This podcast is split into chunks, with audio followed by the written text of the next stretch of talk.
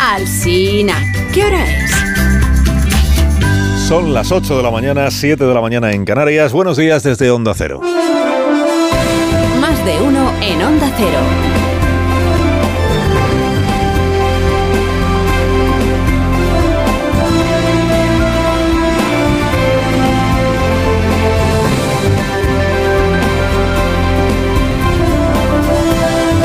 Como están, bienvenidos a una nueva mañana de radio. Es el 5 de mayo del año 2023, este día que estamos estrenando. Y aprovechando que han distinguido con el Princesa de Asturias de Humanidades a Nucho Ordine, pues hagamos hoy un elogio de la inutilidad. No de los inútiles, que son legión, que a veces parece que nos rodean los inútiles, sino de la utilidad de lo inútil. Es decir, del conocimiento. Útil, tiene escrito el, el profesor premiado, señor Ordine, útil es todo aquello que pareciendo inútil nos ayuda a hacernos mejores. Puede parecer que un martillo vale más que una sinfonía, que un cuchillo vale más que la poesía, o que una llave inglesa vale más que un cuadro, pero solo porque la utilidad del utensilio es más fácil de ver que la utilidad de la música o de la literatura o de la filosofía porque solo comprendiendo la utilidad de lo inútil se comprende el arte. Pongámonos culturetas hoy desde primera hora en este programa, pongámonos que es viernes además, para reivindicar con Ordine el, el valor supremo de la educación y de la enseñanza, porque una mala enseñanza es un pecado y porque la rutina pedagógica es destructiva, precisamente por lo que tiene de rutinaria. Cuenta en uno de sus libros, eh, Ordine, el japonés Okakura al describir el ritual del té escribió que el momento preciso en que la especie humana se elevó por encima de las bestias fue cuando un hombre primitivo ofreció a su amada una guirnalda, porque descubrió el doble lujo de dos cosas inútiles, la flor y el gesto de coger la flor, y así puso para siempre en cuestión lo necesario y el beneficio. Sócrates aprende a tocar con su flauta una nueva melodía mientras sus verdugos le están preparando ya la cicuta y le preguntan, pero ¿por qué toca usted? ¿De, de qué va a servirte ya?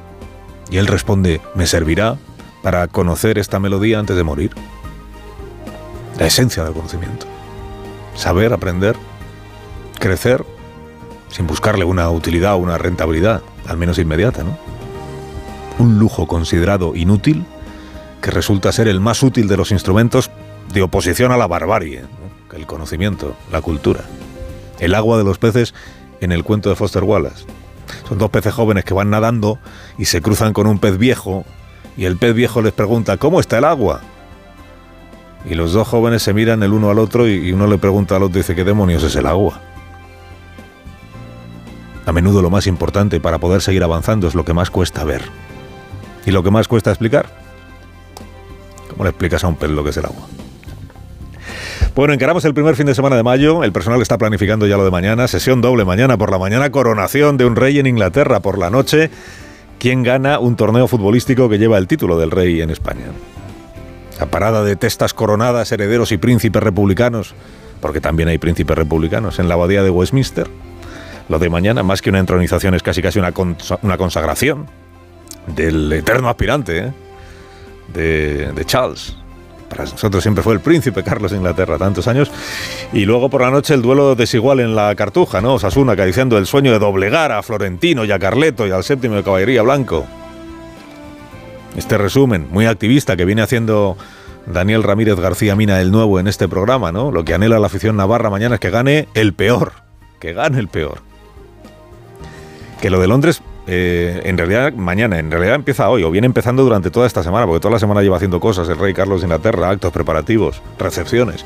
Este mediodía sienta a comer a los representantes políticos de los países de la Commonwealth. Después va a recibir a unos cuantos invitados extranjeros. Y a la noche va a invitar a cenar a sus cofrades de las monarquías todavía reinantes. O sea que este hombre va a llegar a la coronación de mañana hecho unos zorros. Y venga a aterrizar aviones oficiales en los aeropuertos de Londres durante todo el día de hoy, que no se entere Greta le quita para siempre al rey Charles la etiqueta de príncipe del ecologismo, ¿no? Venga aviones y venga aviones.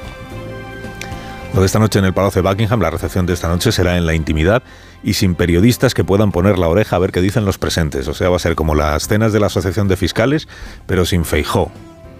que al Palacio de Buckingham no está invitado, por muy jefe de oposición que sea. Y Bolaños tampoco, Bolaños no está invitado. Se venga arriba el ministro de la Presidencia para paliar el trago este del 2 de mayo se haga pasar por acompañante de la reina Leticia esta noche. Quieto, Félix, quieto. Que la reina no tiene más acompañante que el rey. El rey se va a hacer hoy un Madrid-Londres con escala en Lugo. Dice, se ha pillado un vuelo low cost. No, esta es la agenda de un monarca.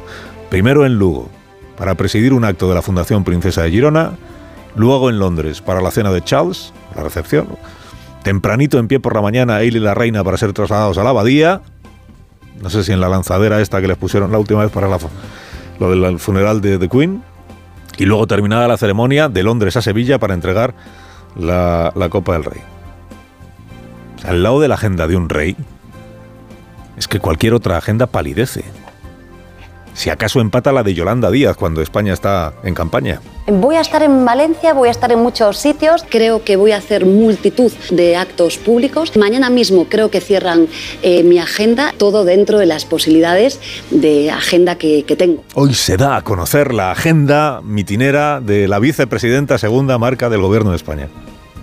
Hay más expectación con esto que con el sorteo de Champions. Y a ver cómo quedan los emparejamientos, ¿no? O sea, a ver si se empareja solo con los candidatos afines a sumar o se empareja también con, con alguno de los candidatos de Podemos, aunque sean en un minuto basura que le quede de la agenda. Retrátese al lado de alguno de Podemos, por lo menos en los sitios donde se presentan juntos Podemos y las demás marcas. Es que el fin de semana, para aquellos de ustedes que no estén interesados ni en la coronación de Charles ni en el fútbol, pues ofrece este otro aliciente imbatible que son los mítines. Disfrutar de un buen mítin, con sus himnos, con sus carteles, con sus matracas con sus chistes sobre el adversario, con sus exageraciones, con sus distorsiones sobre el adversario, con sus euforias falsas, vamos a ganar, vamos a ganar. Este va a ser alcalde seguro y luego queda cuarto. Con su moral a la tropa, con su acabose y luego y no quedó nada, porque esta es la cuestión. Que de los mítines lo que queda es la cosa esa etérea que se llama estado de ánimo de la parroquia propia. Eso y dos frases prefabricadas en, en boca de los oficiantes de los mítines, ¿no? Feijó, por ejemplo, ¿qué cree usted que dirá este fin de semana? Derogar el sanchismo. Eso es, claro. ¿Y Sánchez? ¿Qué dirá Sánchez este fin de semana? Si es que no tienen proyecto, solo insultan. Gracias, presidente. Hasta aquí el resumen anticipatorio de lo que va a dar de sí el fin de semana mitinero. ¿Es posible que el PP le quiera dar un poco de aire este fin de semana a lo de la Comisión Europea pidiendo penas más altas para los condenados por corrupción? A diferencia de Sánchez, que lo que hizo fue abaratar las penas de malversación para políticos de Esquerra Republicana. Pero bueno, ya ha pasado recado ayer el Palacio de la Moncloa a todos sus portavoces de que lo que toca decir sobre este asunto, si sale el tema, tienen que decir todos lo mismo si sale este tema. Usted, vicepresidenta Calviño, por ejemplo, ¿qué diría sobre la propuesta europea? España llega eh, a este proyecto de directiva con los deberes hechos. Sí. ¿Y usted, presidente? ¿Usted, presidente, qué dice? A España eh, le coge con los eh, deberes hechos. Ay, maravilla, qué grado de sintonía extraordinario grado de sintonía, como se nota que llevan cinco años ahí trabajando y predicando juntos, el presidente y la vicepresidenta primera.